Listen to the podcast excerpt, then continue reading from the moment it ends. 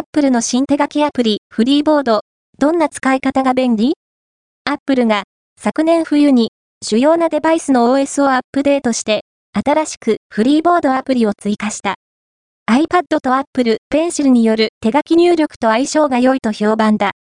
筆者が愛用する GoodNotes 5アプリと比べて、どちらが日頃の原稿作成の作業に適したアプリなのか、リリースから1ヶ月ほど試して得た個人的な感想を報告したい。